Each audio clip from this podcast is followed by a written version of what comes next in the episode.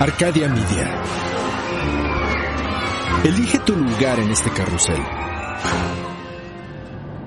Bienvenidos. Este es el podcast donde hablamos de... de este... Ah, sí. De aquellas personas quienes han transformado el mundo gracias a sus... eh, eh, ¿Qué? Ah, ah, sí. Ideas, a sus ideas. Son... ¿Cómo se llaman? Em, sí. Genios sin rostro a los que los reflectores negaron la fama para convertirlos en innovadores anónimos sepultados en la infamia. Ellos son... Perdón, eh, ¿cómo se llama? ¿Eh? ¡Los olvidados! Ellos son los olvidados.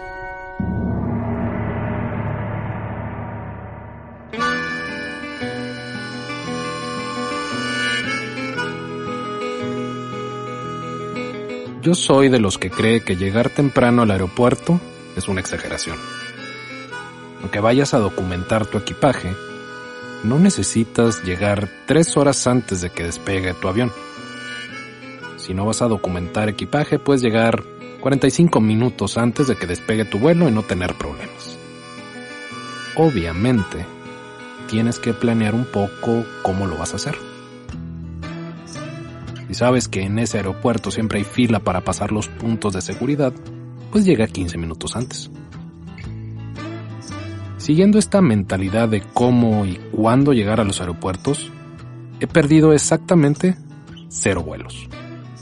He perdido un par, pero han sido por otras razones. En una ocasión, creo que era un martes o un miércoles, el avión que iba a tomar salía a las 6 de la mañana. De mi casa al aeropuerto hago alrededor de 30 minutos sin tráfico. En ese aeropuerto siempre hay mucha gente por las mañanas. Con esos datos, calculé que debía levantarme a las 4 de la mañana. Así tendría media hora para alistarme, media hora para manejar y una hora para estacionar mi auto, caminar al aeropuerto, pasar los puntos de seguridad, tomarme un café y subirme al avión. Ya lo había hecho antes. No era mi primer rodeo, como dicen los gringos. Esa noche puse mi alarma a las 3.50 de la mañana. Me conozco. Más vale asegurarse, pensé. Esa madrugada recuerdo perfectamente levantarme con el sonido de la alarma. Qué cansado estaba. Apagué la alarma y cometí un error garrafal. Cerré los ojos de nuevo. Va a ser solo por un segundo, pensé. La adrenalina fue lo que me despertó. No puede ser, me quedé dormido. ¿Qué hora es? ¿Qué hora es? Tomé mi teléfono. Eran las 4.50 de la mañana. Ya debería de estar llegando al aeropuerto. Por una razón que todavía no me puedo explicar, encendí todas las luces de mi cuarto y empecé a gritar, me quedé dormido, me quedé dormido, mientras me desvestía para darme una ducha. Estás loco, vete así, se te va a ir el vuelo, me decía mi esposa. Táchenme de loco, pero no puedo salir de mi casa si no me meto a bañar. A las 5 de la mañana ya estaba arriba del auto. Me sé la ruta al aeropuerto de memoria, pero aún así puse el GPS. Tal vez los algoritmos y la inteligencia artificial tenían una ruta más rápida. Puta madre, la misma ruta. Según mis cálculos, había un 80% de probabilidades de que perdiera el vuelo. Aunque llegara en un tiempo récord de 20 minutos, todavía tenía que pasar seguridad. Mientras me pasaba semáforos en rojo y rezaba porque ningún policía me viera manejando como un desquiciado, pensaba en la mejor excusa para decir que había perdido el vuelo. Llegué a las 5.23 de la mañana al aeropuerto. Me estacioné lo más cerca que pude de la entrada.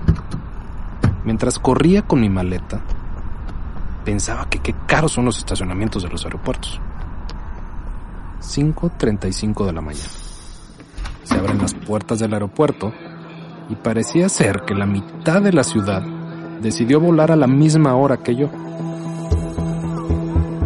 Lleva la chingada. tan cerca y tan lejos. Le hice la llorona a uno de los guardias, pero me dijo que tenía que hacer la fila como todos. Íbamos avanzando más rápido de lo normal. Para este momento yo ya estaba sudando profusamente, pero era más que nada por los nervios de perder el vuelo. Llegó mi turno. El guardia miró mi identificación y luego a mí para comprobar que éramos la misma persona. ¿A cuántos habrán descubierto tratando de pasar por otras personas? Probablemente nadie. Solo un idiota haría eso. Pasé. Zapatos y mochila en la canasta. Vacié mis bolsillos. Celular, audífonos y cartera. Era todo. Todas mis cosas pasaron por la máquina de quién sabe qué carajo rayo para ver si alguien está pasando droga.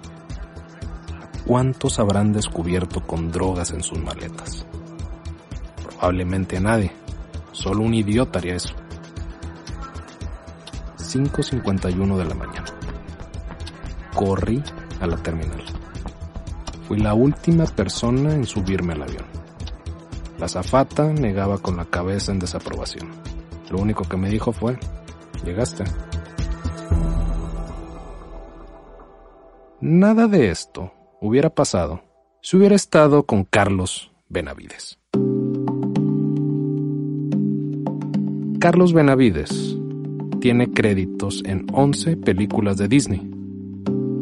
Meet the Robinsons, Bolt, Tangled, Winnie the Pooh, Tangled Ever After, Wreck-It Ralph, Frozen, Big Hero 6, Zootopia, Moana y Ralph Breaks the Internet. No es animador, pero los animadores lo idolatran. En todas esas películas tiene el título de cafeinización, o caffeination en inglés. Él es el que se encarga de que todos tengan cafeína. Es el encargado de que nadie se quede dormido. En pocas palabras, un héroe. Soy Javier Peraza. Esto es Los Olvidados. Las historias extraordinarias de personas que poco recuerdan.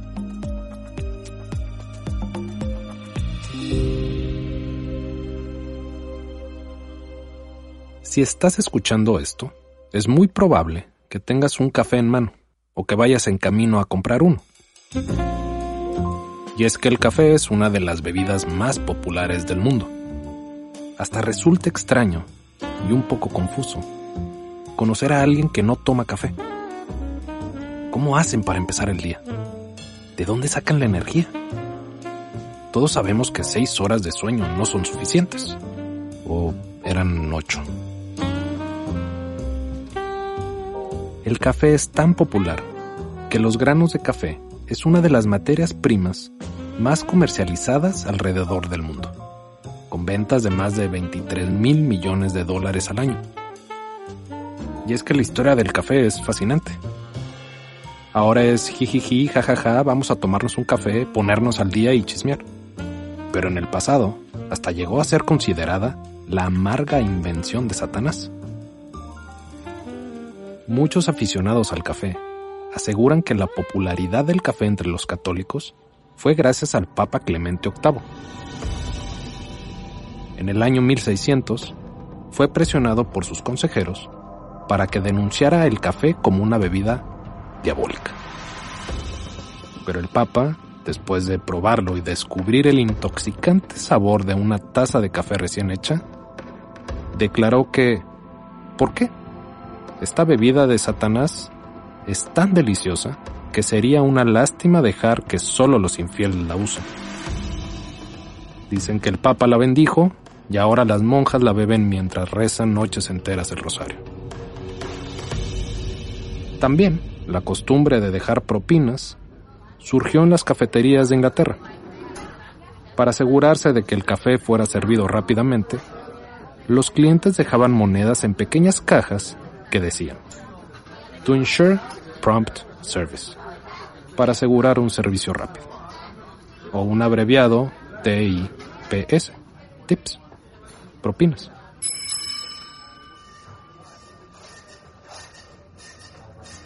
En 1991, una cafetera fue la inspiración para la primer webcam del mundo. un grupo de empleados de la Universidad de Cambridge, en el Reino Unido, estaban frustrados y cansados de hacer viajes a la cafetera al otro lado del edificio solo para descubrir que estaba vacía. Así que decidieron poner la primer webcam para monitorear si había café o no, y así evitar viajes innecesarios. Todo desde la comodidad de sus escritorios.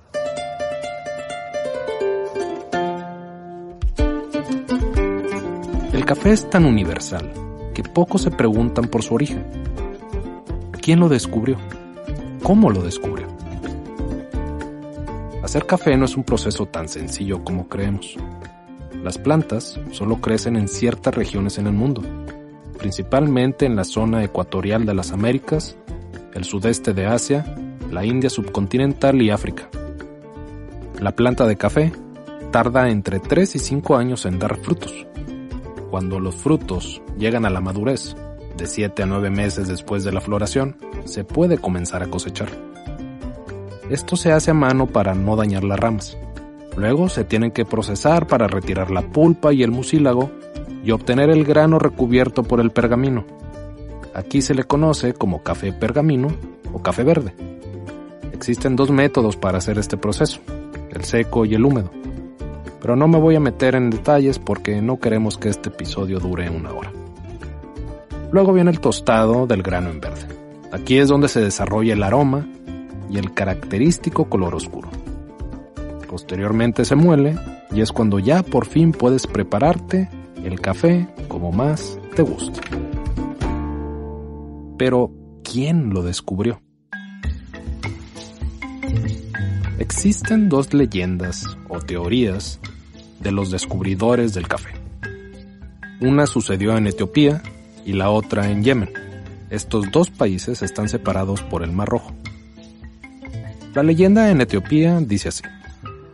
Un día del año 850, cerca del monasterio abisino, un pastor de cabras de Cafa, llamado Kali, estaba pastoreando a su ganado.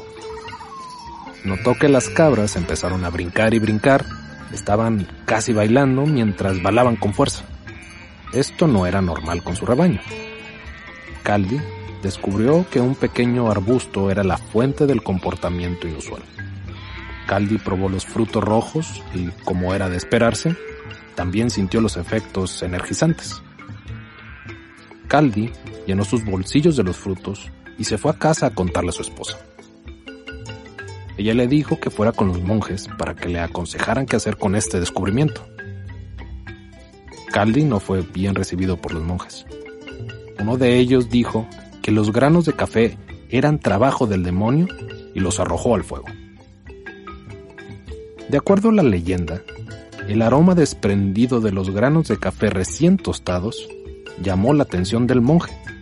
Sacaron los granos del fuego y los trituraron para intentar apagar las brasas. Para preservarlos, los pusieron en una jarra con agua caliente. El aroma del café recién hecho atrajo a cada uno de los monjes del monasterio.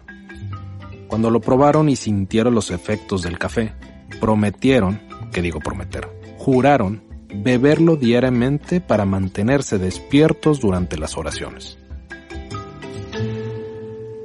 Ahora, esta leyenda no apareció por escrito sino hasta el año 1671, 821 años después de que sucedió.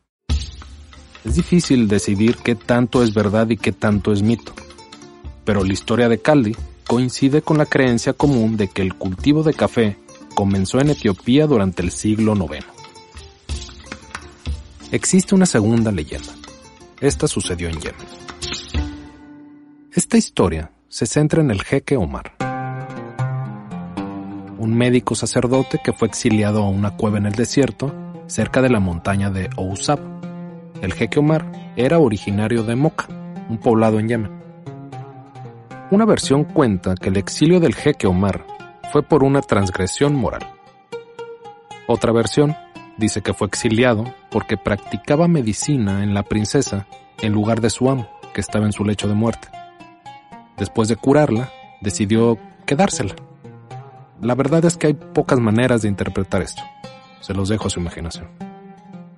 El caso fue que fue exiliado por el rey como castigo. Después de un tiempo en el exilio, estaba a punto de la inanición cuando descubrió los frutos rojos de la planta de café e intentó comerlos. Pero eran muy amargos. En un intento para quitarles el amargor, los arrojó al fuego. Pero ahora eran demasiado duros para comerlos. Para suavizarlos, intentó hervir los granos tostados. El aroma del café recién hecho lo convenció de probarlo, solo para descubrir que esta bebida era deliciosa, además de revitalizante. La historia del jeque Omar pronto llegó a su pueblo natal de Moca, en Yemen. Su exilio fue levantado y le ordenaron regresar a casa con los frutos que había descubierto. Cuando regresó a Moca, compartió los granos de café y la bebida con otros, que descubrieron que este brebaje curaba muchos males. Pronto, la bebida fue considerada milagrosa y el jeque Omar como un santo. Un monasterio en Moca fue construido en honor al jeque Omar. Es difícil decidir cuál de las dos versiones es la verdadera, o incluso si son reales, pero ambas sugieren que el uso y descubrimiento del café se originó en Etiopía.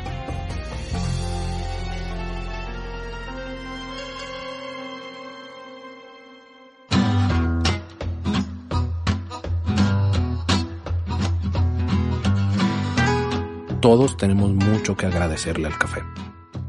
Por levantarnos en las mañanas, por ser la excusa perfecta para platicar tardes enteras con los amigos o simplemente por acompañarnos durante el día.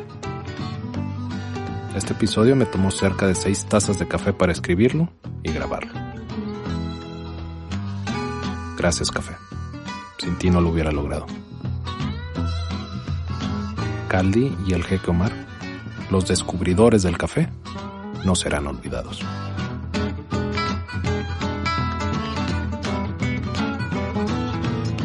Narrado y escrito por Javier Peraza. Diseño de audio por Edwin Irigoyen. Producido por Luis Eduardo Castillo en los estudios de Wetback Audio en México.